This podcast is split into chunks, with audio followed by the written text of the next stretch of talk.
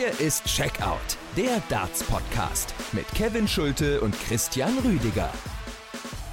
Einen wunderschönen guten Morgen, guten Tag, guten Abend. Hier ist Checkout, der Darts Podcast, powered by Sport 1. Es ist Mittwochmorgen, kurz nach 0 Uhr. Die Gruppenphase beim Grand Slam of Darts ist absolviert.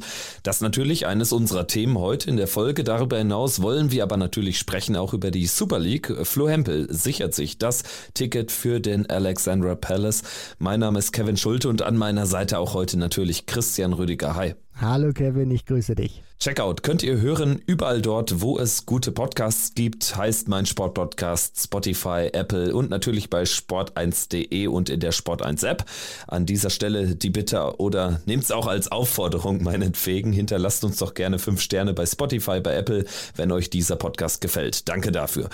Wir sind etwas später dran als ursprünglich geplant, zugegebenermaßen, aber es war jetzt alles ein bisschen schwierig. Ich habe ja am Wochenende kommentiert zusammen mit Robbie Marianovic, dann ist meine Stimme so ein bisschen weggebrochen. Jetzt geht's aber wieder und wir haben uns gedacht, jetzt ist auch ein guter Zeitpunkt, Grand Slam, Gruppenphase vorbei.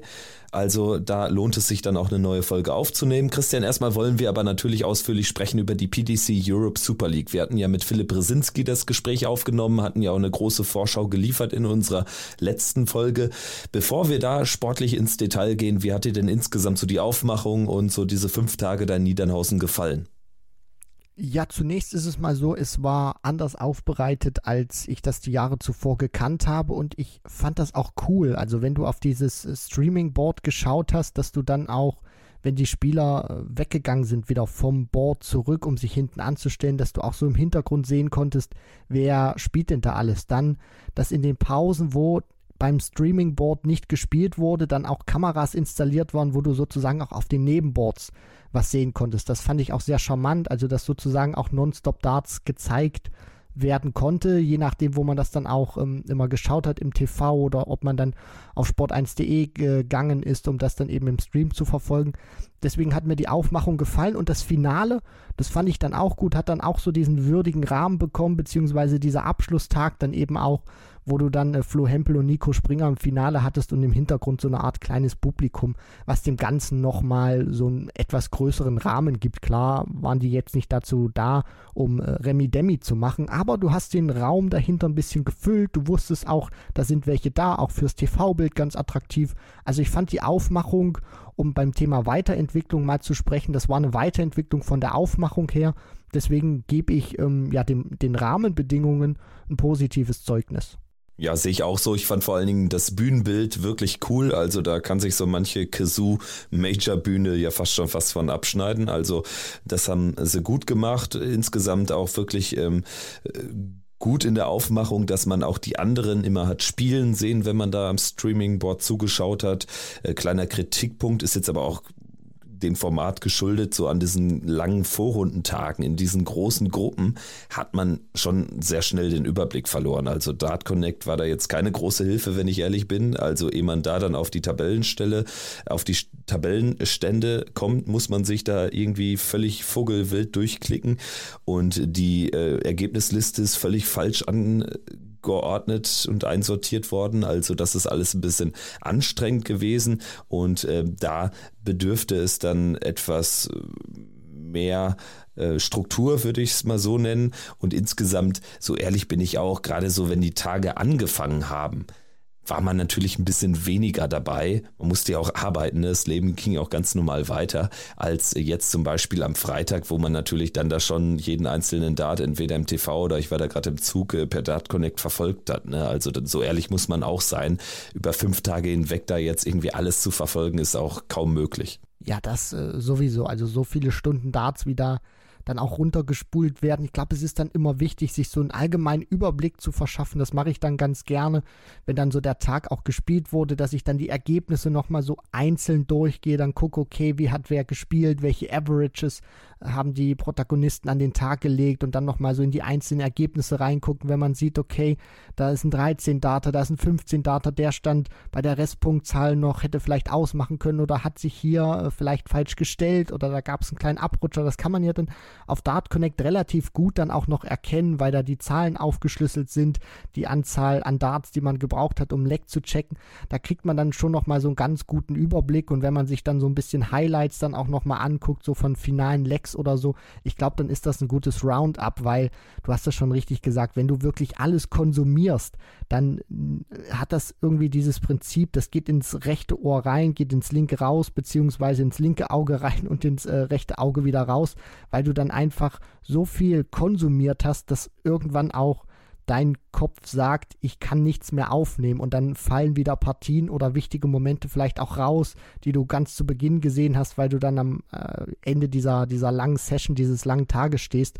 Deswegen ist da vielleicht auch an, an solchen Erstrundentagen beziehungsweise an solchen Tagen, wo sehr viel gespielt wird, weniger auch manchmal mehr im Stichwort beim Konsumieren von Darts. Dann konzentrieren wir uns, würde ich sagen, jetzt erstmal auf diesen Finaltag. Es wurde ab dem Viertelfinale dann eben Straight Knockout gespielt, also die ersten vier der der zwei äh, Gruppen ähm, haben sich in diesen finalen Tag gespielt und Natürlich ging es dann um die Tagesform. Wir können das Ganze ja mal von hinten aufrollen. Also wir beginnen einfach mal mit dem wichtigsten Spiel, mit dem Spiel, über das auch so viel gesprochen wurde im Nachhinein. Florian Hempel gewinnt das Finale über Best of 19 Legs gegen Nico Springer mit 10 zu 8. Zunächst 2 zu 0 Führung für Hempel, dann 6 Legs in Folge an Nico Springer. In dem Moment dachte ich, oh, das wird schwierig. Dann kommt Tempel auf 3-6 ran und holt sich dann vor der zweiten Pause auch noch dieses 4-6. Und ich glaube, das war im Nachhinein dann so ein vorentscheidendes Leck oder zumindest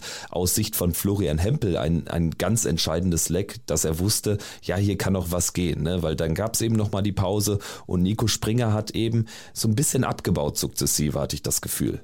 Ja, wenn man sich das anschaut, diese sechs Lecks, die er da ziehen konnte, also aus dem 0-2 ein 6 zu 2 zu machen, dann spielt er in diesen sechs Lecks nur eins über 15 Darts. Der Rest, wenn man sich das anschaut, 13, 15, 11, 14, 13 und dann dieser eine Ausreißer sozusagen mit 20 Darts.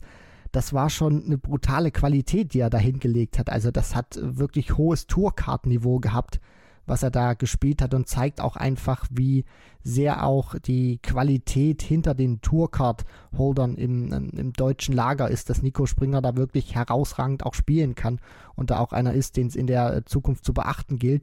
Und dann war es natürlich wichtig für Flo Hempel, das hast du auch schon angesprochen, diesen Rückstand dann zur Pause nochmal zu verkürzen. Der wusste natürlich auch, okay, dann geht es da rein. Wenn ich da auch das letzte Leck vor der Pause gewinne, kann dann auch vom Score nochmal verkürzen. Dann gehe ich, obwohl ich hinten liege, mit dem Momentum in die Pause und kann dann daran ziehen. Nico denkt vielleicht auch noch ein bisschen drüber nach, kommt dann vielleicht auch ein bisschen ins Schwitzen, weil er ein bisschen nervöser wird, weil er spürt, ich bin wieder dran, ich bin auch äh, sozusagen wieder besser vom, vom, vom Score her da. Und das war ganz wichtig gewesen. Und letztendlich muss man sagen, hinten raus ist das dann auch immer so eine reine Nervenschlacht. Wer hat die besser im Griff? Wer macht weniger Fehler? Und dann äh, war eben Flo Hempel derjenige, der, sag ich mal, diesen Tick mehr Qualität zum Ende hatte, die Nerven ein bisschen mehr im Griff hatte, beziehungsweise ähm, ja, die ähm, ja, besseren Darts auf seiner Seite. Ja, und am Ende wurde es dann wirklich auch nochmal richtig hitzig. Also das Ganze hatte sich ja über das Match hinweg aufgeschaukelt. Und dann Florian, als Florian Hempel dann den Matchstart äh, setzt zum 10 zu 8 und äh, zum Ali Pelli, zum WM-Ticket, da brach es dann komplett aus ihm raus. Das hatte ja schon so ein bisschen deutsche Gervin Price-Vibes, ne? Ja, aber wer will es ihm, ihm da auch verdenken? Sehe ich auch so, hat, ja. Genau, der hat kein so gutes Jahr gespielt.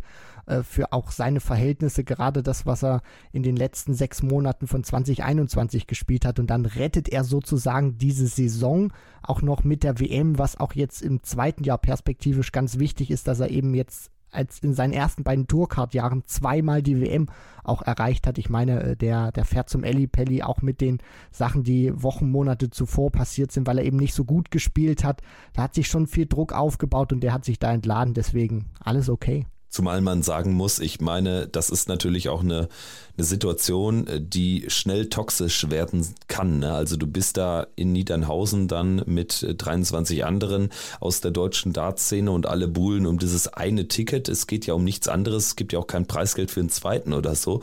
Und äh, dass sich da dann einiges aufstaut, ist, glaube ich, auch irgendwie verständlich. Also ich gehe halt wirklich nicht so mit, mit ähm, diesen Lagerkämpfen, die da im Nachhinein entstanden sind, wo jetzt irgendwie das Springerlager Hempel total was vorwirft und ähm, umgekehrt dann allerdings auch. Ich glaube, am Ende muss man sagen, dass diese gegenseitigen Vorwürfe wohl bedeuten, dass die Wahrheit wie so oft in der Mitte liegt. Ne? Und auch jetzt, dass Nico Springer da keinen Handshake gegeben hat, ach, ganz ehrlich, ich glaube, da ist so viel Druck drauf gewesen und das sollte man alles nicht überbewerten.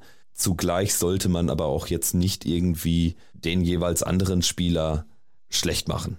Und da ist mir ein bisschen was in Instagram von ein paar Accounts echt sauer aufgestoßen. Nicht von den Spielern selber, aber von ein paar Accounts und das fand ich ein bisschen unsäglich, wenn ich ehrlich bin. Ja, ich bin da vollkommen bei dir. Ich finde sowas auch extrem uncool, wenn man dann hinten raus nachtritt, ähm, egal von welcher Seite oder aus welchem Lager. Das zumal, ganz kurz, ganz kurz, Christian. Zumal ja. die haben sich ja jetzt nicht äh, verprügelt. Also nee. teilweise hatte ich das Gefühl, haben die alle noch nicht Price gegen Anderson 2018 beim Grand Slam gesehen oder so? Also, sorry. So schlimm war es jetzt auch nicht. Das war eine ganz andere Stufe und natürlich ging es da für beide erstmal für beide Spieler persönlich um viel. Florian Hempel, wie gesagt, dieses nicht so gute Jahr dann zu retten als Tourkartenbesitzer, vielleicht auch ein bisschen mehr Druck drauf als Nico Springer, für den das natürlich ein life-changing Moment gewesen wäre, beziehungsweise der größte Moment in seiner bisherigen Darts-Karriere, dass der dann natürlich auch nach so einem hitzigen Duell nicht die Oberhand behält oder nicht siegen kann. Natürlich ist er dann maßlos enttäuscht und Nico Springer habe ich vorher auch nie gesehen als jetzt irgendwie schlechten Verlierer, dass der dann keinem die Hand gibt, beziehungsweise seinem Bezwinger nicht die Hand gibt. Da ist so viel Druck drauf und ich glaube, dass, dass solche Sachen dann auch mehr von den Lagern selber hinter den Spielern aufgebaut werden. Und du hast das schon richtig gesagt, die Wahrheit liegt irgendwo dann in der Mitte. Flo Hempel hat das dann auch so ein bisschen zumindest versucht ähm, zu erklären, ohne dann zu viel auch irgendwie verraten zu wollen oder dann zu sehr, ähm, ja, dann irgendwie äh, sich dann in, Rage reden zu wollen.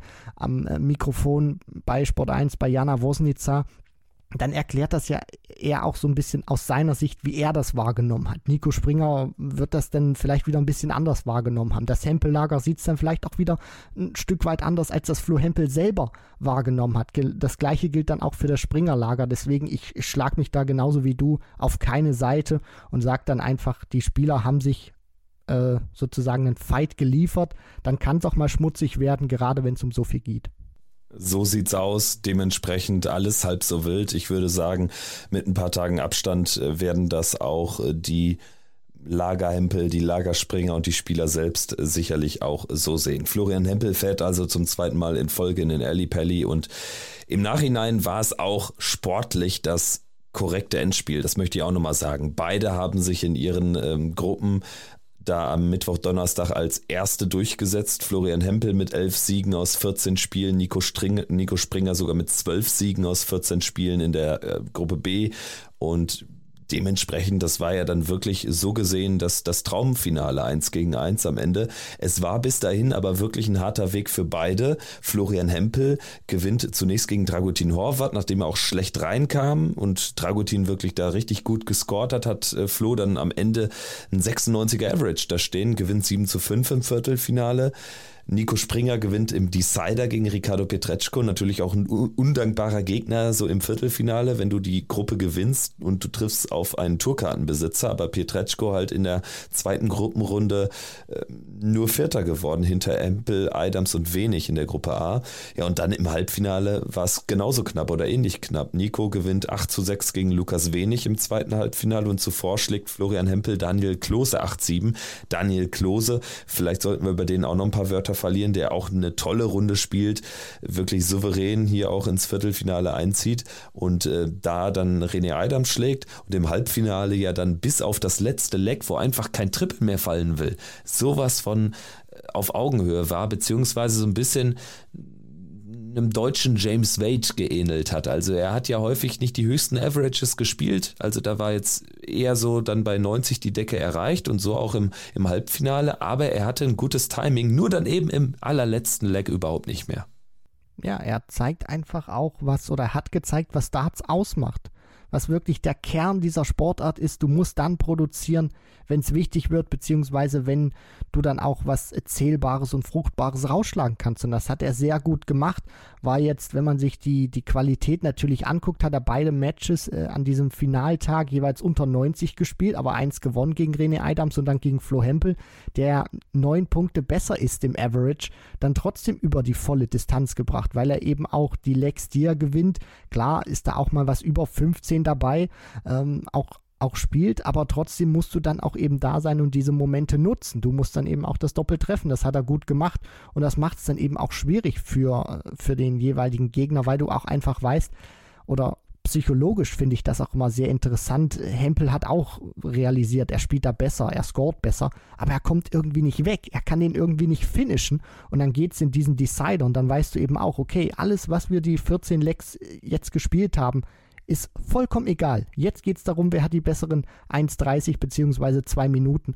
Und äh, ja, da hatte Flo Hempel dann sozusagen das ähm, ja, Matchglück mehr auf seiner Seite, dass er dann in die Triple reingefunden hat, Daniel Klose seinerseits nicht und sich dann auch ein Stück weit belohnt hat dafür, dass er auch ähm, ja den höheren Average hat und sozusagen das Ergebnis, auch wenn es jetzt komisch klingt, in seine Richtung dann lenken konnte, weil er von den Zahlen her der ähm, ja agilere Spieler war.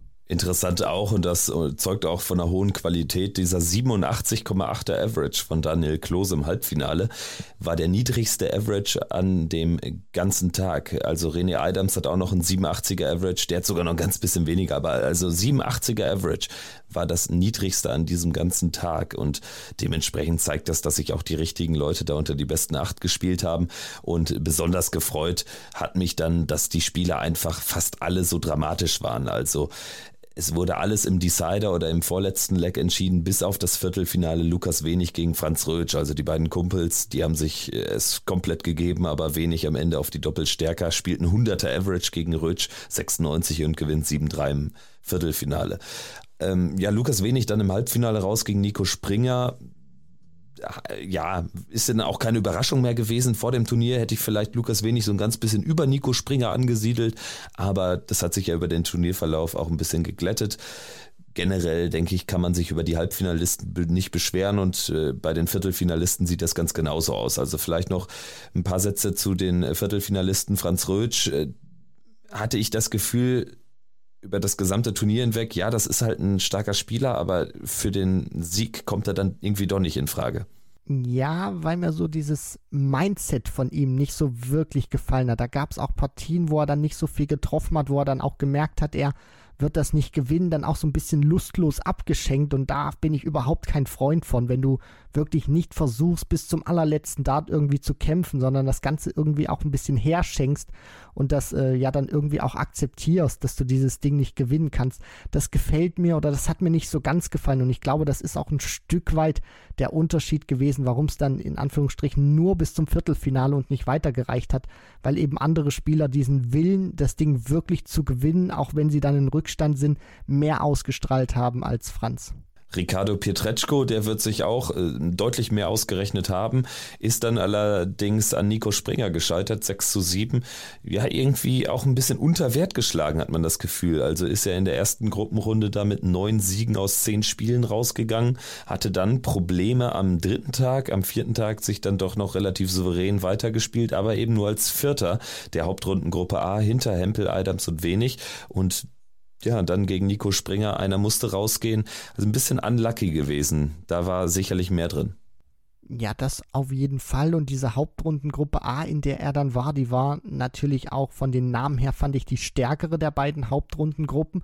Sich dann natürlich als Vierter durchzusetzen, klar, hoffst du dir, oder erhoffst du dir da auch noch ein bisschen mehr, dass du da in den Positionen noch ein Stück weit klettern kannst? Er hat dann auch ähm, namenhafte oder namhafte Spieler hinter sich gelassen, Nico Kurz, Max Hopp, die dann natürlich nicht die Qualität jetzt hatten, klar, aber von den Namen her äh, haben die dann noch mal ein bisschen mehr rausgestochen als zum Beispiel Spieler, die es in Gruppe B dann nicht geschafft haben, wie Manny Bilder, Micha Hurz, Marco Obst oder David Schlichting.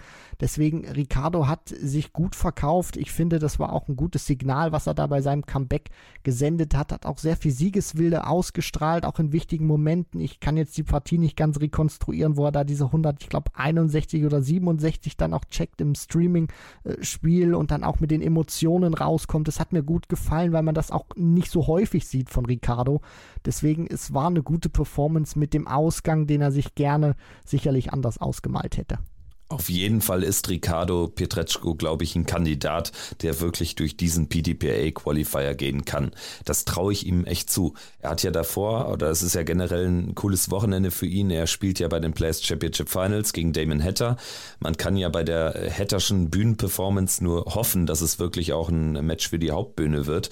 Dann äh, wäre er vielleicht da sogar nicht chancenlos, aber er kann das einfach als gutes Bild abnehmen, dann für den PDPA-Qualifier am Montag drauf und ich glaube, er hat da Chancen. Er hat auch beim Grand Slam Qualifier top gespielt, ist da in einen famosen Mervyn King reingelaufen in der vorletzten Runde. Also Ricardo sollte jetzt äh, nicht zu negativ über diese Super League äh, nachdenken im Nachhinein. Ansonsten noch zwei weitere Namen. René Adams möchte ich einfach auch erwähnen. Der hat ähm, sich schwer getan in der ersten Gruppenphase, Montag, Dienstag, hat Mittwoch, Donnerstag, aber unfassbar gut gespielt. Am Ende hat er genauso viele Siege gelandet wie Florian Hempel und zwar elf in der Gruppe mit ähm, den genannten wenig, Pietreczko, Kurz, Hopp etc. pp. Aller Bonheur hat wirklich unter Beweis gestellt, dass er aktuell einen guten, guten Touch hat und auch im Viertelfinale dann nur knapp unterlegen gewesen mit 5-7 gegen Daniel Klose. Oh ja, und Dragutin Horvath hatte kein leichtes Turnier, hat sich auf den allerletzten Drücker dann erst reingespielt gegen Franz Rötsch. Das war ja auch genau die Partie, die du jetzt, glaube ich, meintest, wo Franz Rötsch dann wenig Gegenwehr gezeigt hat, sehr zum Leidwesen von David Schlichting. Und äh, Dragutin hat dann ja nochmal deutlich das Niveau aufstocken können in der Anfangsphase gegen Flo am Ende knapp rausgegangen. Das wäre natürlich eine faustdicke Überraschung dann gewesen nach den zuvor gezeigten Leistungen, wenn er Flo rausgenommen hätte. Aber am Ende, ich denke, mit dem Viertelfinale auch fair bewertet. Jetzt haben wir schon so ein paar Namen angerissen aus den Hauptrundengruppen, die es eben nicht weitergepackt haben. Vielleicht äh, ganz kurz die Gruppe B. Nico Springer, Rötsch, Klose, Horvath, also die ersten vier. Und dahinter dann David Schlichting ganz knapp ausge ausgeschieden. Und David Schlichting braucht einfach auch eine Erwähnung, denn der hat mich richtig überzeugt. Das war eine richtig stabile Leistung von einem, der auch jetzt in relativ kurzer Zeit wirklich so, so gut geworden ist und so kompetitiv. Also der kann ja wirklich mit jedem mithalten, hat, glaube ich, als einziger Spieler in der Vorrunde in der ersten Gruppenphase auch Nico Springer geschlagen. Also das war ähm, beziehungsweise, nee, Quatsch, in der Hauptrunde ja Nico Springer, glaube ich, auch einmal besiegt. Korrigiere mich, wenn ich falsch liege. Auf jeden Fall, David Schlichting ähm, hat toll gespielt, am Ende natürlich unlucky gewesen, aber äh, das war echt formidabel. Ein großer Kampf bei seinem Super League-Debüt, dann auch diese erste Vorrunde zu überstehen, dann in die Hauptrunde einzuziehen und wir hatten ihn nach seinem European Tour äh, Debüt Anfang des Jahres auch im Interview, wo er da auch erzählt hatte, dass ähm, das mit dem Training jetzt nicht immer so ist, dass er da täglich dann drei, vier Stunden steht, sondern es auch mal Phasen gibt, wo es ihm dann nicht so möglich ist äh, zu trainieren oder er dann auch nicht so häufig trainiert. Und wenn man das dann auch mal äh, sieht, wie er sich jetzt auch auf dieses Turnier vorbereitet hat, das kann man auch ganz gut an den Ergebnissen sehen, hat er sehr viel Arbeit investiert und ich bin immer ja auch sehr ähm, gespannt zu sehen oder mich würde das auch sehr interessieren, wie so ein Spieler David Schlichting sich entwickeln kann. Wenn der jetzt nur mal so als kleines Beispiel sagt, ich stelle mich jetzt mal zwei Jahre lang hin, verfolgt das mal intensiver, versucht zwei Jahre lang wirklich jeden Tag oder sechsmal die Woche äh, mindestens zu spielen für mehrere Stunden wie dann seine Qualität aussehen würde, ohne diese Schwankungen, Training mal mehr, Training mal weniger wie das dann bei ihm aussehen würde, weil er zeigt ja hier auch, er hat äh, sehr gutes Potenzial. Ansonsten in der Gruppe spielten Manny Bilderl, Michael Hurz und Marco Obst dann keine Rolle mehr. In der Hauptrundengruppe A war das Ganze auch schon äh, vor dem letzten Spieltag alles entschieden, weit vor dem letzten Spieltag. Nico Kurz, ja, hat jetzt auch irgendwie nicht überrascht, sowohl nicht negativ als auch nicht positiv. Ich denke, wir haben Nico Kurz auch schon ganz gut eingeschätzt, dass er jetzt einfach auch wenig gespielt hat, kompetitiv. Und dementsprechend war jetzt auch nicht davon auszugehen, dass er so richtig weit kommt. Marcel Gerdon ein bisschen unter Wert geschlagen, den fand ich teilweise echt viel, viel besser, als er jetzt hier gemacht wurde. Hat ja auch etliche Matchstarts in der Vorrunde mal gegen Florian Hempel liegen gelassen, also da war mehr drin. Max Hopp, Kai Gotthard sind auf den Plätzen 7 und 8 gelandet und über Max Hopp müssen wir natürlich sprechen. Das war wirklich nichts. Also das hat mich echt erschüttert, vor allen Dingen nachdem er zuletzt ja noch dieses, was hat er gespielt, Viertelfinale auf der Proto erreicht hatte, wo man ja immer so, so Anzeichen gehabt hat von, von Besserung, aber ja, irgendwie traurig zu sehen. Also der scheint kein gutes Gefühl zu haben. Nein, und man merkt auch bei ihm, dass er sehr viel nachdenkt. Hatte jetzt auch bei der Super League den Wurfrhythmus, den er eigentlich zur Seite gepackt hatte, Anfang des Jahres, den hat er jetzt wieder rausgeholt. Das war ja bei ihm ansonsten bislang immer so eine, so eine flüssige Bewegung, sozusagen. Ich nehme den Dart in die Hand äh, und ziehe den dann einfach nur zurück und lass ihn, lass ihn dann los. Vorher war es ja so gewesen, wie er jetzt geworfen hat bei der Super League, dass er nochmal diese kleine Abstoppbewegung macht, dann wieder zurückzieht und dann loslässt was mir bei Max auffällt, ich glaube, das ist so ein, so ein strukturelles Problem zwischen Technik und Kopf. Zum einen hat er immer wieder Anzeichen, dass es funktioniert, aber ich glaube, dass, dass diese Anzeichen, wie dieses Viertelfinale auf der Pro Tour oder dann auch diesen Sonntag, den er in München erreichen konnte auf der European Tour, dass ähm, Sonntag, die haben ja Samstag angefangen, angefangen zu spielen, dass er dann äh, so, sozusagen auch ein gutes Turnier spielen konnte, also Montag dann erreicht hat. Ähm, dass diese Anzeichen ihm wenig helfen, weil er danach nicht aufbauen kann. Also er, er, er spielt ein Viertelfinale jetzt auf der Pro Tour, aber kann danach nicht noch ein Ergebnis folgen lassen, um das zu bestätigen. Das heißt, vom Kopf her hat er dann auch immer dieses Gefühl, das war so ein One-Time-Only-Moment und ich äh, muss jetzt wieder irgendwie mehrere Wochen oder Monate warten, bis ich so einen Moment wieder produzieren kann. Und das ist anstrengend für den Kopf. Und zum anderen, was mir auch aufgefallen ist, dass er sehr viel von der Qualität her, er kann weiterhin natürlich im 90er-Bereich spielen, hat auch bei der Super League mal 100 gespielt, aber er spielt auch sehr viel unter 80 und ich glaube, das ist ein strukturelles Problem in seinem Wurf, das was er über Jahre auch schon hatte, was Wayne Mardell auch gesagt hat, dass, dass der Ellbogen bei Max teilweise, wenn er den Dart dann loslassen will, ähm, dass der dann einfach zu tief ist. Und das sieht man bei den Darts auch. Bei der Super League jetzt in dem Fall ist es mir auch extrem aufgefallen, dass dieser erste Dart sehr häufig unter die Triple 20 geht und dann teilweise auch tief unter die Triple 20 und seine Darts stecken nicht wie bei Phil Taylor, dass man dann sagen kann, okay, er kann den benutzen, um den irgendwie draufzulegen. Nein, sondern der blockiert dann und dann muss er runtergehen auf die 19, dann wird er auch dann wirft er auch unter die Triple 19, kann er auch nicht benutzen, muss dann wieder einen Rhythmuswechsel machen auf die 18 oder muss dann seinen Stand verändern. Das heißt, er bekommt auch keinen Rhythmus rein und ich glaube, dass dieses Problem dann auch so ein, so ein bisschen strukturell in der Technik ist. Wenn er die wieder verbessern kann oder in den Griff bekommen kann, dann werden die Averages auch besser und dann zwangsläufig auch wieder die Ergebnisse. Und dann fehlt natürlich auch Selbstvertrauen und zwar ganz massiv. Ne? Alleine wie viele äh, Spiele Max Hopp verliert mittlerweile. Also man muss sich das mal reinziehen. So 2017, 18 hat er so um die 60 Prozent seiner Spiele insgesamt auf der Tour gewonnen. Mittlerweile ist der Wert auf 35 Prozent in diesem Jahr abgerauscht und das nagt natürlich dann auch an einem und ja, dann die, die gesamte mediale Berichterstattung fokussiert sich ja auch in den ersten Tagen Super League fast ausnahmslos auf ihn, wenn dann Spieler wie Clemens und Schindler aus bekannten Gründen nicht dabei sind. Und ich glaube, das macht es alles nicht einfacher. Insgesamt wird er am wenigsten damit zufrieden sein.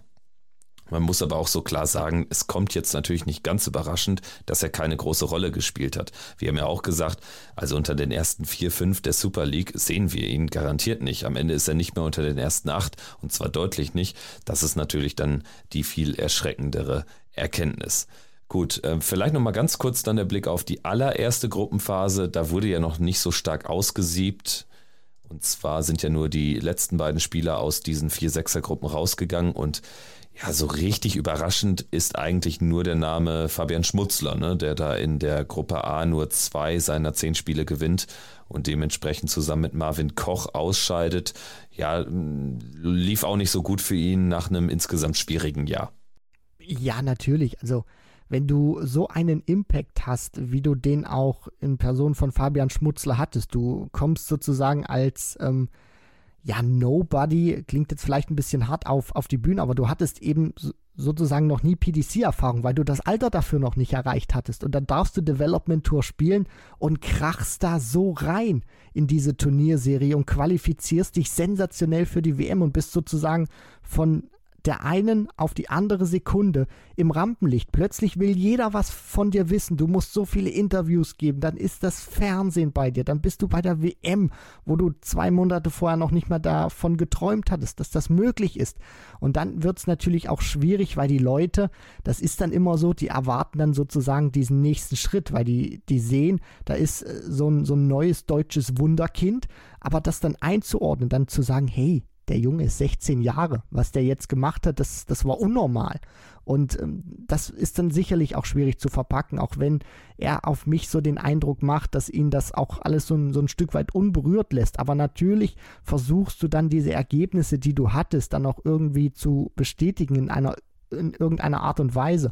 Und wenn man dann gesehen hat, dritte Runde UK Open konnte er spielen, hat sich auch für ein European Tour Event qualifiziert.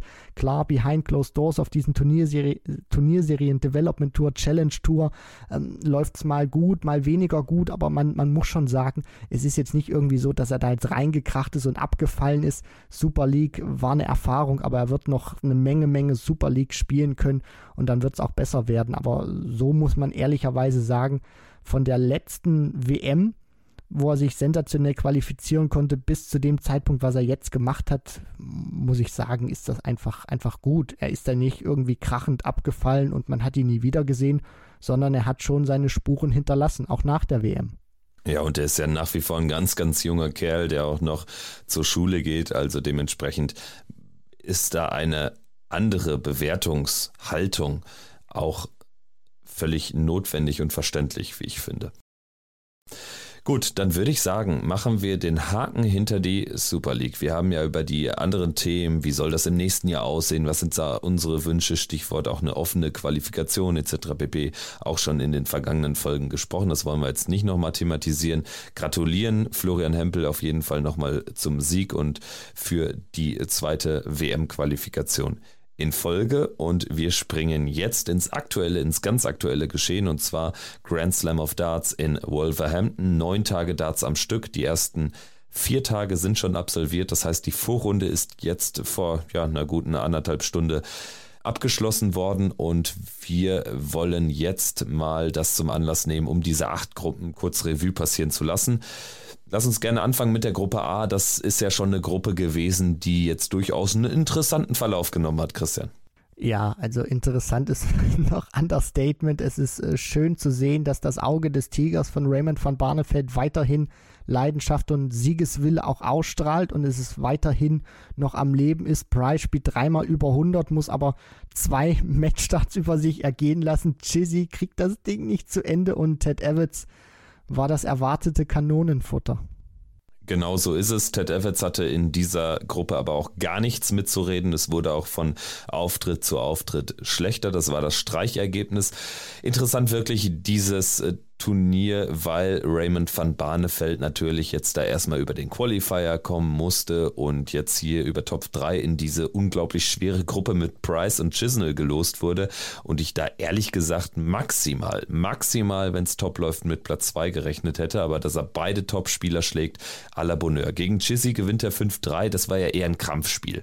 Da hat mich dann eher gewundert, dass ausgerechnet er derjenige war, der dann dieses Spiel gewonnen hat, weil es lief ja gerade auf die Doppel bei beiden unfassbar schlecht. Er ist, glaube ich, der Spieler jetzt mit den meisten vergebenen Darts auf Doppel in einem Grand Slam Match, in einem Grand Slam Vorrundenmatch und hat es trotzdem gewonnen mit 5 zu 3 im zweiten Match dann gegen Gervin Price bislang mein Turnier-Highlight. Also am Ende war das so unglaublich kraftvoll, wie er gespielt hat und auch so verdient, denn dass er dann auch mal so einen Moment gezogen hat, dass man auch am Ende sagen kann, ja, ich glaube, das ist der größte Moment für Raymond van Barneveld jetzt seit seinem Comeback. Ich will es nicht zu hoch hängen, aber mir fällt kein anderer Moment ein. Klar hat er auch ein Pro-Tour-Turnier äh, äh, gewonnen und so, aber das ist doch jetzt hier nochmal ein anderer Schnack. Selbstverständlich. Also man hat das auch an der Reaktion gesehen, wie er danach gejubelt hat, als er diesen einen Dart auf die Doppel 16, den er da noch hatte, in der Hand versenkt hat gegen äh, Gervin Price. Das war eine tolle Partie. Man hat auch gemerkt, was das dann so für Nachwirkungen hatte. Also die Kollegen von Sky Sports England, die hatten das nochmal auf ihrem YouTube-Kanal dann hochgeladen, das Match in der vollen Länge. Also auch da sieht man nochmal dann, welche, welche Wertung, welche Gewichtung das hatte. Barney sozusagen, dieser Vertreter der alten Generation, nimmt es mit einem der neueren äh, Weltklasse-Spieler auf, Gervin Price. Und das war einfach schön zu sehen, auch von dieser Energie, auch dass Barney da mithalten konnte, ist, glaube ich, auch ein wichtiges Turnier jetzt für ihn, dass er spürt, dass er in so einer Todesgruppe auch durchgekommen ist als erster ohne Niederlage. Das wird Raymond van Barneveld sehr viel Selbstvertrauen jetzt auch geben. Jetzt muss er natürlich auch das Achtelfinale sozusagen ähm, gewinnen, weil ein Viertelfinale hat dann deutlich mehr Impact als drei Spiele gewonnen und dann gehst du im ersten Knockout-Match raus. Das wird wichtig sein für ihn und man muss auch sagen, das, was du auch gerade schon angesprochen hast, es kam ja bislang nicht so viel, seitdem er die Tourkarte gewonnen hat. Klar, dieser eine Pro-Tour-Sieg äh, ganz zu Beginn wo er da wenige Tage erst wieder seine Tourcard äh, inne hatte. Aber dann so TV-Turniere, zweimal UK Open, Auftaktmatch raus gegen Suter beziehungsweise gegen Ball in Players Championship Finals, die er da mitgenommen hat letztes Jahr, war auch nichts äh, Weltbewegendes. Grand Slam im letzten Jahr Vorrunde raus. Ne? Richtig, genau. Dann äh, WM eben gegen, gegen Cross raus, da hat er auch nur ein Match gewonnen, ist dann gegen den Gesetzten rausgegangen. Dann konnte er sich jetzt für Grand Prix, für Matchplay nicht qualifizieren. Jetzt für so ein großes Event dann wieder dabei und dann so ein Impact. Also das ist auch für ihn wichtig, dass er die Lust auch nicht verliert und sagt, ich habe Bock weiterzuspielen. Und er hat es natürlich dann auch mitgenommen, diesen Schwung in sein letztes Match, hat da den Gruppensieg auch klar gemacht gegen Ted Evans, 5-0 gewonnen, auch zeitweise wirklich da an den Vortag anknüpfen können. Und die Niederlage von Gervin Price, die hat ja dann zu diesem ultimativen Endspiel geführt. Price gegen Chisnell, beide spielen 100 plus im Average und Chizzy hat zwei Matchstarts, um Gervin Price nicht nur zu besiegen, sondern ihn auch aus dem Turnier zu werfen und er lässt sie beide aus. Am Ende überlebt Price dieses Match und das ist natürlich dann wieder so ein Matchverlauf, aus dem eigentlich dann auch Turniersieger am Ende gestrickt sind. Ja, also Price hat da ganz klar gezeigt, warum er aktuell die Nummer 1 der Welt ist. Also du hast da diese zwei Matchstarts, die du überstehen musst, wo du auch weißt, Chizzy, der hat keine Angst vorm Gewinn, der hat schon viel erlebt, der kann das auch machen, der wird das wahrscheinlich auch machen. Und dann fand ich auch für diesen dramaturgischen Aufbau, diesen Splitscreen, den die Kollegen von Sky Sports jetzt haben, dass man während Chizzy diese beiden Darts auf die Doppel 20 geworfen hat, auch parallel Price dazu gesehen hat und seinen Gesichtsausdruck. Also das hat für mich spannungstechnisch, das Match war so oder so schon grandios. Leider zu kurz, muss man sagen, aber gut, Gruppenformat, dass man das dann auch gesehen hat, wie Price da auch reagiert bzw. nicht reagiert und dann hilflos dahinter steht und wartet, ob seine Grand Slam Reise weitergeht oder nicht. Und das fand ich wirklich sehr cool, aber wie er dann zurückkommt in diesem neunten und entscheidenden Leck, dann einfach diesen, äh, was war es, Elfer oder Zwölfer spielt, das ist einfach äh, grandios, sich dann so pusht von der Energie. Also Price zeigt da wirklich, dass er ein absolutes Monster ist und was ihn auch einfach unterscheidet, vielleicht vom Rest aktuell der Darts-Elite auch, dass er, wenn es auf den Punkt ankommt, diese absolute Gier und Mentalität hat, das Ding auch zu ziehen. Und sein Erfolg ist auch gleichbedeutend mit äh, dem äh, Verteidigen des Nummer 1 Platz, weil Peter Wright einen Tag später rausgegangen ist, dazu gleich mehr. Aber das heißt auch, Gavin Price schickt sich an, auch zu dieser WM dann als Nummer 1 ins Turnier zu gehen. Also das sicherlich auch noch eine spannende Randnotiz. Also Gervin Price als Zweiter hinter Raymond van Barneveld weitergekommen in Gruppe A. Dave Chisnell etwas unglücklich raus. Ted Evans hatte keine Chance. Gehen wir weiter in die Gruppe B. Danny Noppert an Nummer 8 gesetzt, gewinnt diese Gruppe vor Simon Whitlock, Menzo Suljovic und Christian Perez. Und am Ende müssen wir hier natürlich so ein, zwei Schlaglichter aufwerfen. Ich würde die allererste Partie äh, des Turniers ganz kurz erwähnen wollen. Simon Whitlock schlägt Menzo Suljovic 5-2. Es sollte in der Nachbetrachtung die entscheidende Begegnung sein und das verwundert dann auch nicht, ne? weil Noppert ist schon aktuell, so ehrlich muss man sein, eine Klasse konstanter als all die genannten in dieser Gruppe. Ja, Danny Noppert, der gesetzt in Gruppe B gewesen und dann bist du natürlich auch jemand in Person von Whitlock und Suljovic. Du rechnest dir dann auch aus, okay, Christian Perez, den müssen wir schlagen. Den Anspruch haben sie an sich selber. Danny Noppert ist der Gesetzte, also sozusagen auch der Favorit in der Gruppe. Das bedeutet dann natürlich auch, Whitlock bzw. Suljovic haben sich gedacht, okay, Perez schlagen und dann natürlich dieses erste Match gewinnen gegen, gegen dann Whitlock oder Suljovic. Und äh, dann hat man vier Punkte sicher und die hat man dann auch letztendlich gesehen, haben gereicht, um in Runde 2 einzuziehen. Ja, und Danny Noppert hat allerdings gegen Christian Perez auch einen Matchstart überleben müssen. Ne? Also Christian Perez war jetzt anders als Ted Evans deutlich konkurrenzfähiger. Also genau. der hat äh, auch gegen Simon Whitlock natürlich geführt anfangs und auch Menzo Suljovic hat sich lange schwer getan. Hinten raus das Ergebnis ein bisschen klarer, als es eigentlich war. Das war das mit Abstand zähste Match im Turnier. Also das war jetzt keine Freude anzusehen. Ja, und auch ein bisschen unter Wert geschlagen, Christian Perez. Also wenn man sich das mal so anguckt, er ist da jetzt ähm, von den Gruppenletzten her, auch was die Anzahl der gewonnenen Lecks angeht, da haben nur Nathan Rafferty und Ryan Searle genauso viele Lecks gewonnen, die auch die Gruppe als letzter beendet haben wie er, insgesamt neun Stück. Der Rest der Gruppenletzten hat weniger Lecks geholt. Also das zeigt natürlich auch, dass er wirklich äh, sehr gute sehr gute Darts auch gespielt hat und sich dann auch um den Lohn seiner Arbeit ein Stück weit gebracht hat. Danny Noppert an 1, Simon Whitlock an 2. Das führt zu den Achtelfinals Barney gegen Whitlock und Noppert gegen Price. Das gucken wir uns dann am Ende nochmal an. Gruppe C war eine Zweiklassengesellschaft, würde ich sagen, zwischen Michael Smith und Joe Cullen. Die kommen weiter.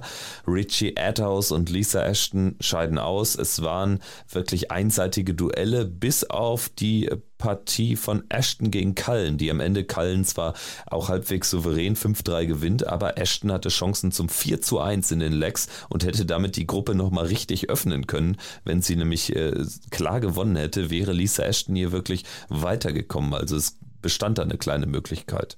Ja, Lisa Ashton, eine, die sich wirklich unter Wert verkauft bei diesen TV-Turnieren, die dann auch zeigt, gerade jetzt auch diese Partie gegen Joe Cullen, dass sie wirklich richtig gute Darts spielen kann. Und ich wünsche ihr auch einfach immer, dass sie ein Erfolgserlebnis hat. Und leider hat dann dieser Dart, den sie auf die Doppel 16 nicht nutzen konnte, zum 4 zu 1 genau das wiedergespiegelt, was ihr dann auch fehlt. Sie hat danach es nicht geschafft, dann nochmal irgendwie Druck auszuüben, sondern die Scores sind dann weniger geworden, die Triples wurden weniger, blieben dann auch teilweise aus. Dann hat sie auch für meine Verhältnisse ein bisschen zu viel danach gestreut, hat überhaupt nicht mehr den Fuß in die Tür bekommen und äh, wurde dann von Joe Cullen, der jetzt alles andere als überragend gespielt hat, dann doch hinten raus recht klar besiegt. Michael Smith äh, am Ende der ganz souveräne Gruppensieger hatte das direkte Duell gegen Joe Cullen mit 5 zu 1 in Turbogeschwindigkeit für sich entschieden. Dann gehen wir weiter rüber in die Gruppe D. Dirk van Dijvenbode gewinnt diese Gruppe vor Rob Cross, Martin Schindler und Adam Gavlas, also die einzige Gruppe mit äh, deutscher Teilnahme und äh, sie lief wirklich maximal bitter. Martin Schindler, würde ich sagen, gewinnt sein schlechtestes Spiel der Gruppe, wo er auch wirklich Glück brauchte gegen Adam Gavlas mit 5-3 am zweiten Spieltag. Am ersten Spieltag hat er einen Matchstart bei 4-3-Führung gegen Dirk van Dijvenbode. Ein tolles Match, ein schnelles Match.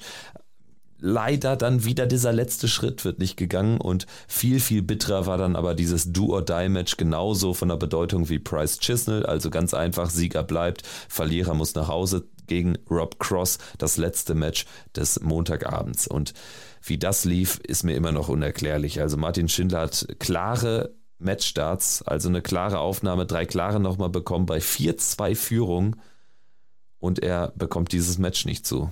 Und Rob Cross hat in dem Moment selbst gar nicht mehr dran geglaubt, dass er dieses Match gewinnen würde. Also es ist auch schon irgendwie eine never-ending Story mit den Deutschen und dann so diesen bitteren Niederlagen. Also das ist jetzt von der Bedeutung nicht so hoch einzuschätzen wie Gagas Niederlage gegen Ratajski bei der WM im Achtelfinale vor zwei Jahren. Aber das wäre natürlich schon ein Meilenstein auch für Martin Schindler gewesen, mal bei so einem Turnier weit zu kommen. Das natürlich nicht, da hast du vollkommen recht. Nur für Martin, und das hast du gerade auch schon gesagt, wäre das eben ein ganz wichtiger Schritt gewesen. In so einer Gruppe dann auch mit Van Dijvenbode, mit Cross, Cross eben mehrfacher Major-Sieger Van Dijvenbode, einer, der auch schon in einem Major-Finale stand, unter anderem da durchzugehen, sich unter die ersten zwei zu spielen. Die Möglichkeiten hatte er sowohl gegen DVD als auch dann gegen Rob Cross. Und gegen Cross hast du dann wirklich gesehen, wie er überlegt hat. Auch dieser letzte Matchstart, der vierte, den er dann noch hatte, den er auf die Doppel 4 geworfen hat und der dann in der einfachen 18 gelandet ist und als er die nicht nutzen konnte, als Cross dann ihm das Leck auch weggenommen hat, hinten raus ging dann wirklich gar nichts mehr. Martin stand zwar noch physisch an Bord, aber hat einfach den Kardinalsfehler dann gemacht. Er hat sich zu sehr in diese Situation, die er hatte und nicht genutzt hat, reingesteigert und war dann mit dem Kopf ganz woanders gewesen, noch in dem Leck zuvor. Warum habe ich die nicht gemacht? Wenn ich das jetzt gemacht hätte, dann könnte ich freudestrahlend schon von der Bühne runter sein, Interviews geben und hat das dann einfach nicht mehr um, ähm, zu Ende bekommen. Das ist natürlich schade, weil du das eben auch schon angesprochen hast, diese Momente in Drucksituationen dass die Deutschen da häufig das nicht auf ihre Seite ziehen können. Jetzt war es Martin Schindler gewesen. Auf der anderen Seite muss ich natürlich auch sagen, die Entwicklung, die Martin geht, also ich will jetzt dieses eine Match dann auch nicht überdramatisieren oder zu deutlich bewerten, weil der Junge 26 Jahre, guckt euch mal an, wo der vor 18 Monaten stand welche Entwicklung der genommen hat, nach einem guten Jahr 2021 nochmal eine Entwicklung genommen hat, auch von der Qualität in der Konstanz, von den Ergebnissen Pro Tour, European Tour. Äh, das geht alles in die richtige Richtung und ich glaube, er hat das auch auf Social Media gut analysiert. Er muss das analysieren, das auch richtig verpacken und wenn er daraus auch lernt, dann wird er auch so einen Moment gehen, weil die Körpersprache auf der Bühne, das, was wir auch immer so, so ein bisschen kritisieren oder was mir immer nicht ganz so gefällt bei den Deutschen, ich finde, die war bei Martin Schindler gut. Der hat Siegeswille ausgestrahlt. Der hat jetzt nicht ausgestrahlt, dass er da oben auf der Bühne ist mit Van Dyvenbode oder Cross und sich vor der Situation irgendwie ins Höschen macht, sondern der hatte Bock drauf, die zu bezwingen. Am Ende ist das Ausscheiden auch deshalb bitter, weil er 13 Lecks gewinnt. Also er verliert beide seiner verlorenen Spiele im Decider erst und in beiden hat er Matchstarts. Also ja, ich sag mal so, man hätte natürlich auch, wenn er jetzt 5-0 verloren hätte gegen Cross, hätte man gesagt, das, was man jetzt seit Wochen sagt, dass Martin Schindler ein tolles äh, Jahr spielt, eine tolle Entwicklung genommen hat. Ne? Also es ist trotzdem am Ende oder es bleibt am Ende bitter, dass er ähm, sich dann nicht mal auf einer großen Bühne auch so ein ganz besonderes Ergebnis krallen kann, was ja Gabriel Clemens so, ich gerade so vor zwei Jahren regelmäßig ge gelungen ist, als er so in den ähm, ersten Runden fast immer weitergekommen gekommen ist und dann erst im Achtelfinale immer ausschied. Ähm, aber mich würde es halt mal sehr interessieren, was das mit einem Martin Schindler macht, wenn er dann halt mal gegen den Bully Boy in einem Achtelfinale völlig befreit aufspielen kann. Ob das noch mehr aus ihm rauskitzelt oder eben nicht und er dann, ja, so wie Gabriel Clemens eben diesen weiteren Schritt nicht gehen kann. Weil ich habe immer halt so ein bisschen die Hoffnung, dass Martin ein Typ ist, der dann daran auch mal so richtig wachsen kann und vielleicht auch mal so einen Ross Smith-artigen Ran hinlegt. Und wenn du natürlich jetzt da erstmal den, den ersten Schritt nicht machst, dann werden wir das nicht rausfinden. Aber ich bin auch optimistisch, dass das früher oder später dann auch ihm gelingen wird und dann werden wir mal sehen, wie die Geschichte mit ihm weitergeht. Äh, Gruppe C und Gruppe D spielen natürlich auch einen Halbfinalisten aus. Über Kreuz heißen die Begegnungen im Achtelfinale Michael Smith gegen Rob Cross und der Sieger spielt dann gegen Dirk van Dijvenbode oder Joe Cullen im Viertelfinale. Also das ist wirklich hier ein sehr illustres Feld. Wir gehen jetzt in die untere Turnierhälfte, fangen an mit Gruppe E und die hat in sich, weil die Nummer 2 der Welt, Peter Wright, ist als einziger gesetzter Spieler ausgeschieden in der Vorrunde. Ihn erwischt es trotz zwei Auftaktsiegen über Fallon Sherrick und Alan Suter. Alan Suter, der fünf oder sechs Matchstarts verpasst, einfach nicht gewinnen will. Peter Wright spielt wirklich in beiden Partien nicht gut, kommt aber irgendwie durch und ja, bei Peter Wright, der dann am Ende gegen Nathan Espinel 5-2 verliert, auch da viele Fehler macht auf Doppel. Es hätte ihm ja ein Leck gereicht. Bei Peter Wright muss man sagen, ähm, ihm merkte man regelrecht an, dass es privat aktuell schwierig ist und dass es ihm sehr, sehr in der Seele wehtut, dass seine Frau im Krankenhaus ist, dass da gesundheitlich nicht so gut aussieht seit, seit mehreren Monaten, seit anderthalb Jahren. Also das war ihm anzumerken. Für Peter Wright ist sowas einfach keine gute Situation. Nein, überhaupt nicht. Also äh, Peter Wright und Joanne, die sind ein Herz und eine Seele. Also Peter kann ohne Joanne nicht. Das hat er auch so häufig immer wieder betont, auch in Interviews. Er sagt immer wieder, Joanne ist der Boss.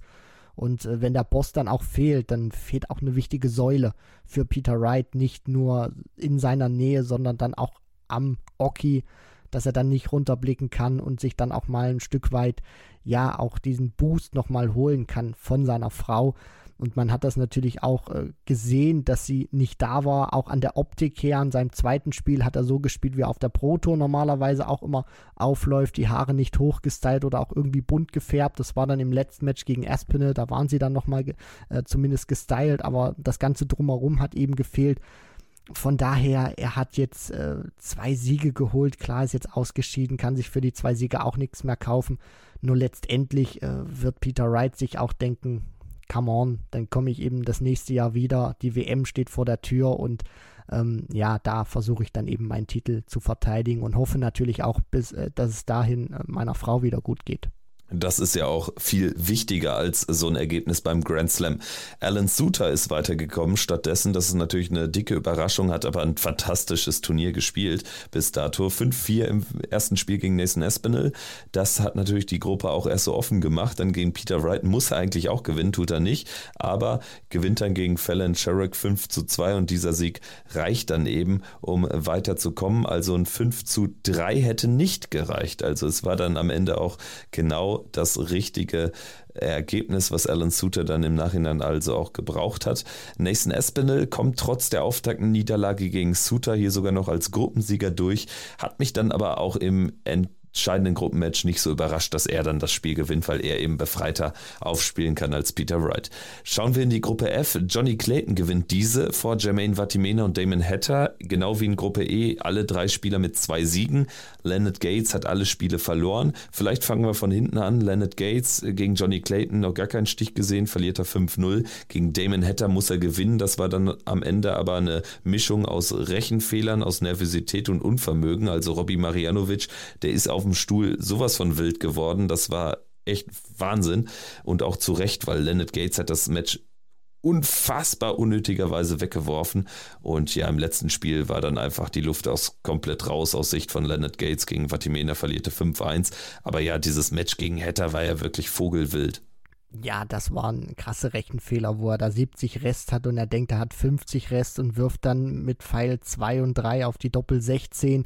Dann gab es auch noch ein paar Minuten später auch eine Phase, wo er sich dann oder ein, ein Leck, nicht eine Phase, sondern ein Leck, wo er sich dann ähm, auf äh, Doppel 15 gestellt hat, wo er eigentlich dachte, er kann sich mit dem letzten Dart, den er dann noch wirft, auf die Doppel 20 stellen. Also es waren wirklich wilde Rechenfehler dabei, die man auch so von ihm, ich habe ja schon ein paar Matches von ihm dann auch gesehen im Stil-Dart-Bereich, dann auch im, im TV, die ich so von ihm nicht kannte, aber da hat wahrscheinlich auch der Faktor Grand Slam, großes Turnier, eine sehr entscheidende Rolle gespielt.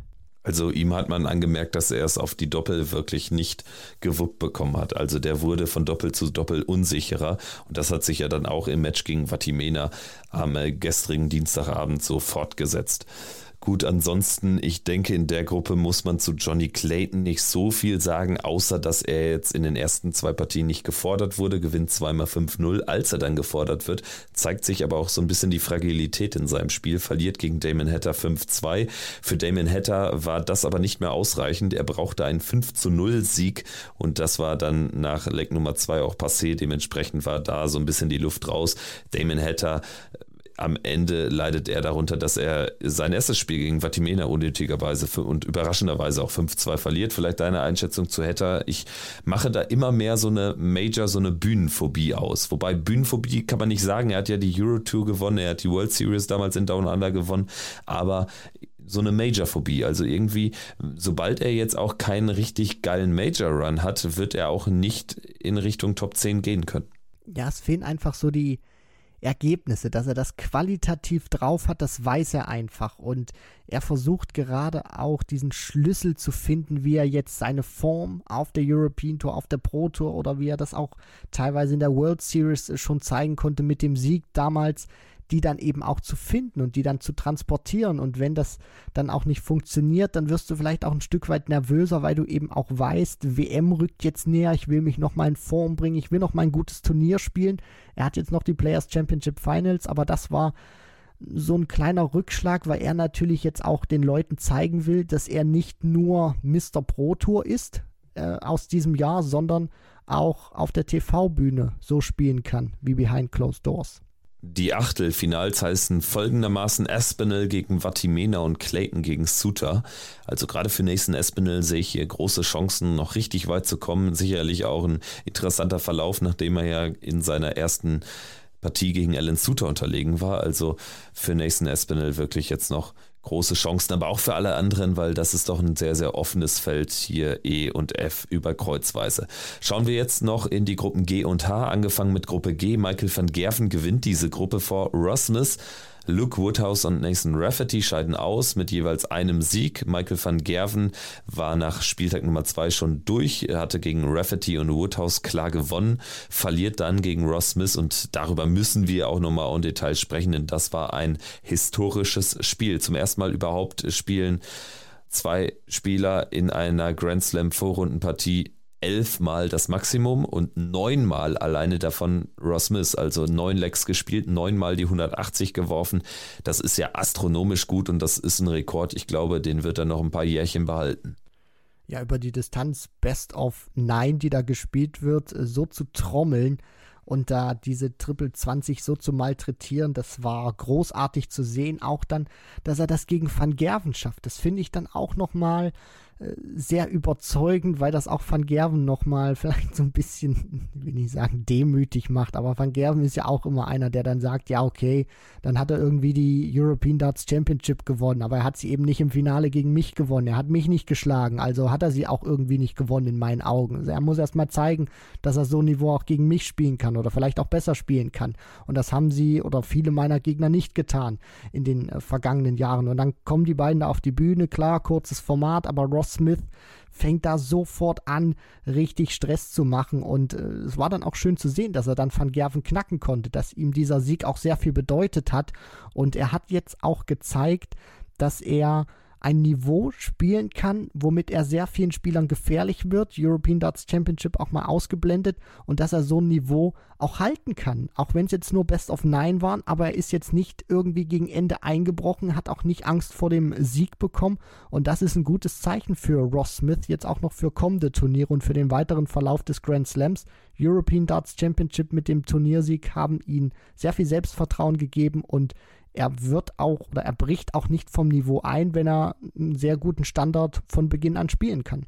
Und dieses Match gegen Michael van Gerven, auch wenn es über eine kurze Distanz ging, gibt schon Anzeichen dafür, dass Ross Smith vielleicht einen ähnlichen Verlauf nehmen kann wie Danny Noppert nach seinem überraschenden Major-Sieg. Also, dass das wirklich auch ein bisschen in Nachhaltigkeit gegossen wird, weil das war jetzt schon echt ein krasser Standard auch, den er da spielt und er war gar nicht selbst von sich überrascht. Also ich glaube, das erwartet er von sich auch. Er hat jetzt auch ein neues Selbstvertrauen oder noch mehr Selbstvertrauen. Also insgesamt wirklich spannend zu beobachten und auch spannend zu beobachten, wie er im weiteren Turnierverlauf performt. Es geht für ihn gegen Luke Humphreys. Der hat die Gruppe H gewonnen. Das Tabellenbild hier genauso wie in Gruppe G, also zwei Spieler mit zwei Siegen und zwei Spieler mit zwei Niederlagen. Luke Humphreys gewinnt die Gruppe vor Josh Rock, der zum Auftakt gegen Ryan Searle verloren hatte, sich dann aber mit zwei Siegen noch hier weiterspielt. Scott Williams wird Dritter durch den 5 äh, zu 3 Sieg gegen Ryan Searle im letzten Spiel und genau dieses Ergebnis hat er gebraucht, um noch Platz Nummer 3 zumindest einzufahren. Er hatte dann sogar Chancen auf Platz 2, weil Josh Rock gegen Luke Humphreys hinten lag, ich glaube mit 3 zu 1 und Rock brauchte ja mindestens drei Lecks, die hat er dann noch geholt. Also hinten raus war das dann auch ein bisschen Exhibitions Style hat da ähm, mit einem Dart-Rest sich bei 181 Rest eine 11, eine Single 11 geworfen, um zum Abschluss eine 170 spielen zu können und solche Scherze. Also Luke Humphreys war da auch äh, sichtlich angepisst, so klar muss man sagen, aber am Ende egal, Humphreys und Rock kommen weiter, Williams und Searle scheiden aus. Also das war insgesamt eine sehr, sehr spaßige Gruppe, würde ich einfach sagen. Das war bei den Spielern ja erwartet worden, aber die haben auch alle geliefert. Ja, und der Abschluss hatte auch Bock gemacht. Luke Humphreys gegen Josh Rock, das hatte sehr viel Tempo, sehr viel Qualität. Dann natürlich diese 121 von Josh Rock, die, glaube ich, dieses dritte Leck, was er benötigt hat, ihm dann auch gebracht haben, wo dann auch der Jubel aus ihm herausgebrochen ist. Und dann ist er auch ein bisschen, ja, arrogant geworden. Dann hat er sich eben diese 11 gestellt, weil er dann die 170 checken wollte. Dann hat man auch mal Humphreys Reaktion eingeblendet. Aber ganz ehrlich, Kevin, ich finde das tausendmal besser, wenn dann sich ein Spieler bewusst eine 170 stellt, um die ausmachen zu können, als was wir beim Grand Slam jetzt auch schon hatten, wenn da jemand ein Leck gewinnt und sich entschuldigt. Also das, das hatten wir ja auch gesehen. Ich glaube, Cross war es auch mal irgendwie gewesen. Suljovic hatte sich. Mensur. Genau, ja. Mensur. Und ich glaube, Mensur hatte sich auch an einem Punkt entschuldigt, wo er ein Leck gewonnen hat was er benötigt hat, um noch drin zu bleiben. Also wenn er das verloren hätte, dann wäre er raus gewesen. Und dann stelle ich mir die Frage, warum entschuldigst du dich dafür, dass du das Leck gewonnen hast, um noch eine Chance zu haben, in diesem Turnier weiterzukommen? Also dann habe ich es lieber, wenn einer ein bisschen provoziert, sich bewusst was stellt und nach dem Match war der Salat auch wieder gegessen. Da haben sich die beiden super verstanden. Von daher sehe ich tausendmal lieber als dieses Entschuldigung, dass ich dir das Leck weggenommen habe. Ja, und vielleicht sehen sich die beiden ja auch am Oki nochmal zu einem deutlich längeren Match. Mögliches Viertelfinale ist es, aber das gehen wir jetzt nochmal ganz kurz durch. Also, vielleicht blicken wir auf die obere Turnierhälfte. Das ist die Hälfte, die dann heute Abend ins K.O.-Rundengeschehen eingreift. Es beginnt mit der Partie Raymond van Barneveld gegen Simon Whitlock, Danny Noppert gegen Gervin Price, Michael Smith gegen Rob Cross und Dirk van Dijvenbode gegen Joe Cullen.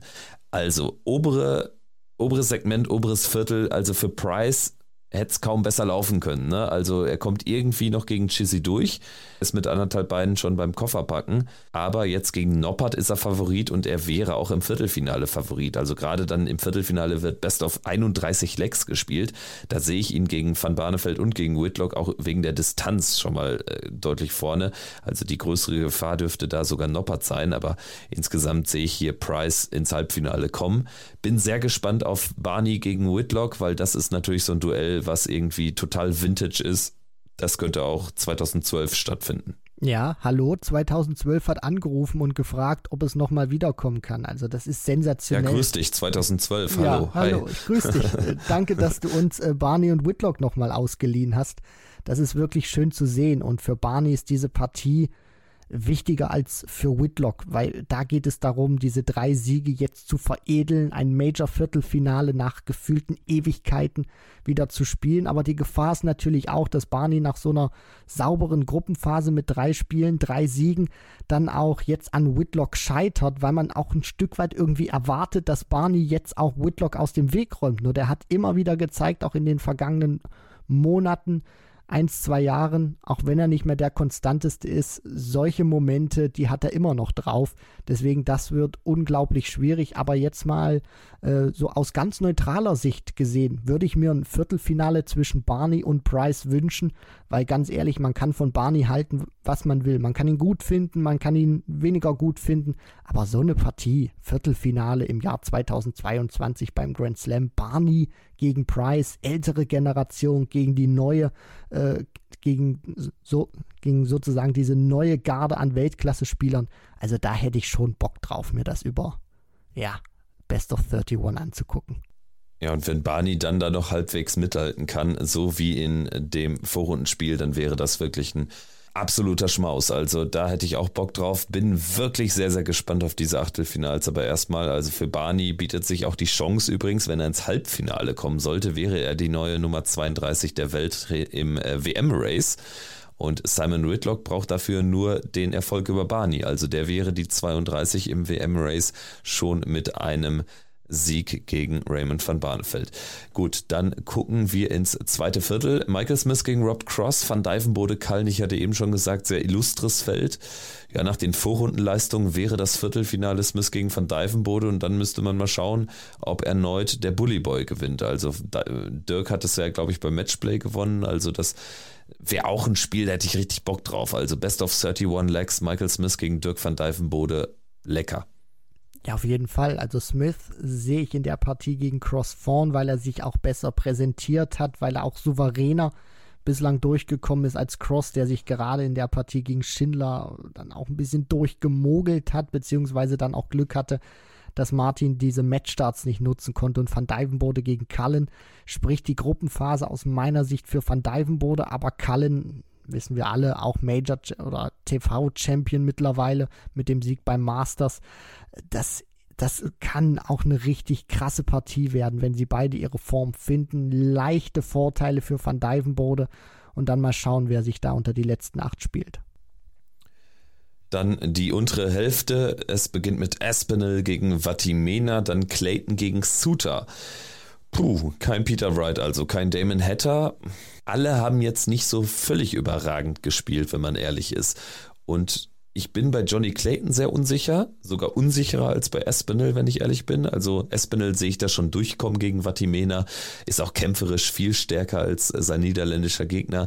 Aber Clayton gegen Suter, also Suter hat mich mehr als überzeugt sehr, sehr kämpferischer Typ, der pusht sich auch immer, sieht man ganz schön, wenn, wenn äh, der Gegner dran ist, jetzt auch im Splitscreen von den Kollegen von Sky Sports. Also da würde ich mal eine fette Überraschung nicht ausschließen. Am Ende gehe ich hier mit Espinel aufs Halbfinale. Sehe ich ähnlich. Espinel hat sich bislang am besten präsentiert. Vatimena klar, zuletzt wieder aufsteigende Form, aber ob der über Best of 19 mit Espinel jetzt auch in dieser Form mithalten kann, wage ich sehr zu bezweifeln. Und Clayton gegen Suter. Bei Clayton ist das Problem, du weißt nicht wirklich, wo, wo er steht. Und ich glaube, Clayton realisiert auch selber diesen gewissen Unsicherheitsfaktor, dass er eben auch nicht weiß, wo er gerade wirklich ist. Gerade dann auch, wenn er getestet wird, wenn es dann richtig wichtig wird, auch über so eine Distanz, da kann Suter schon gefährlich werden, auch wenn es vom Namen her natürlich Clayton machen müsste oder sollte. Aber Suter ist ganz gefährlich. Der wird nicht den ganz hohen Average spielen. Aber, und das hat er auch bei der WM gezeigt, jetzt auch beim Grand Slam, das ist einer, der Momente ganz gut mitnehmen kann, der jetzt auch beim Grand Slam in einem seiner drei Gruppenspiele mit einem großen Finish rausgegangen ist, bei der WM damals oder bei der letztjährigen Ausgabe der WM dann auch zwei Matches beendet hat mit jeweils einem großen Finish. Das kann ein Stolperstein werden. Also Aspinall sehe ich da klar durchkommen. Clayton gegen Suter könnte für Johnny Clayton gefährlich werden. Dann schauen wir noch nach ganz unten im Segment Michael van Gerven gegen Josh Rock. Die Partie könnten wir in der Woche schon wieder bekommen, dann in der zweiten Runde bei den PC Finals. Jetzt über die Distanz van Gerven Rock. Man kann nur hoffen, dass Rock so weiterspielt, wie er gegen Humphreys aufgehört hat, weil, weil dann könnte das ein echtes Spektakel werden. Also das ist so mein Wunsch, dass Rock so spielt wie gegen den Bully Boy im Achtelfinale bei der EM er kann ja auch befreit aufspielen. Er spielt jetzt quasi sein zweites Major, wofür er sich so richtig qualifizieren musste seit der Tourkarte, steht zum zweiten Mal unter den letzten 16. Er hat nichts zu verlieren und nur Michael van Gerven hat hier den ganzen Druck. Und wenn Rock sein A-Game spielt, ist Michael van Gerven auch stark gefährdet. So klar muss man das sagen. Ansonsten Luke Humphreys gegen Ross Smith auch mega spannendes Duell. Also ich kann auch alles passieren. Ich, ich traue auch Ross Smith zu, nach diesem Spiel hier echt nochmal das zu bestätigen, ins Viertelfinale einzuziehen, wieder gegen Van Gerven zu spielen. Also hier ist alles möglich. Am Ende sage ich, Van Gerven wird sich durchsetzen, aber es kann auch jeder andere Spieler ins Halbfinale kommen. So sieht's aus. Van Gerven, Rock vom Tempo her, Highspeed Darts und ich wünsche mir für diese Partie aus neutraler Sicht, dass Josh Rock keine Angst hat vor dieser Partie, sondern dass er genauso spielt, wie er in der Schlussphase gegen Luke Humphreys aufgetreten ist. Sein Spiel durchbringen, dann auch mit, ja, teilweise provozierenden Sachen, je nachdem, wie es der Gegner wahrnimmt, um die Ecke kommt, wirklich sein Spiel macht, sich nicht darum schert oder kümmert, was der Gegner äh, ja denken würde, ob er das gut findet oder schlecht findet. Wenn er in diese Phase kommt, wenn er diese Zone erreicht, dann werden die Triple fliegen, dann wird er sehr gute Momente produzieren und er darf sich nur nicht von Van Gerven auffressen oder aufschüchtern lassen, äh, einschüchtern lassen. Weil ich denke schon, dass Van Gerven versuchen wird, den jungen 21-jährigen Josh Rock da sehr schnell in seine Schranken zu weisen, damit in Emotionen zu spielen und auch zu gucken, wie reagiert er denn darauf, wenn ich sofort mit den Emotionen auch rauskomme. Wird er da ja ein Stück weit defensiver oder kann der trotzdem noch sein Spiel durchbringen. Also das wird auch vom psychologischen Faktor her ein sehr großer Test für Josh Rock werden. Und Humphreys gegen Ross Smith ist für mich unfassbar schwer auszurechnen, weil äh, Ross Smith nach seinem European Championship Erfolg traue ich ihm alles zu, gerade jetzt nach dieser Partie gegen Michael Smith, äh, gegen Michael van Gerven. Wenn er wirklich gut reinkommt oder allgemein ein gewisses Niveau erreicht in der Partie, dann hat es einfach gezeigt, dass er nicht einbricht, dass er das auch weiter fortführen kann, auch über längere Distanzen. Also für Humphreys wird das eine schwierige Aufgabe und da will ich mich, beziehungsweise kann ich mich nicht festlegen. Das ist für mich eine 50-50 Partie. Vielleicht leichte Vorteile für Ross Smith wegen seiner Partie gegen Van Gerven. Und wen siehst du im Finale? Was wäre deine Finalpaarung? Nicht die du dir wünschst, sondern jetzt anhand des Turnierbaums, äh, die du erwartest. Ähm, was ich erwarte. Ich sehe schon in dieser unteren Hälfte Van Gerven durchgehen. Espinel kann da der größte Stolperstein werden, den er dann noch im Weg hat, zumindest was jetzt so dieses Face-to-Face-Battle angeht. Also ich kann mir Van Gerven gut im Finale vorstellen. Gegen, ja, die, die obere Hälfte ist natürlich schon krass.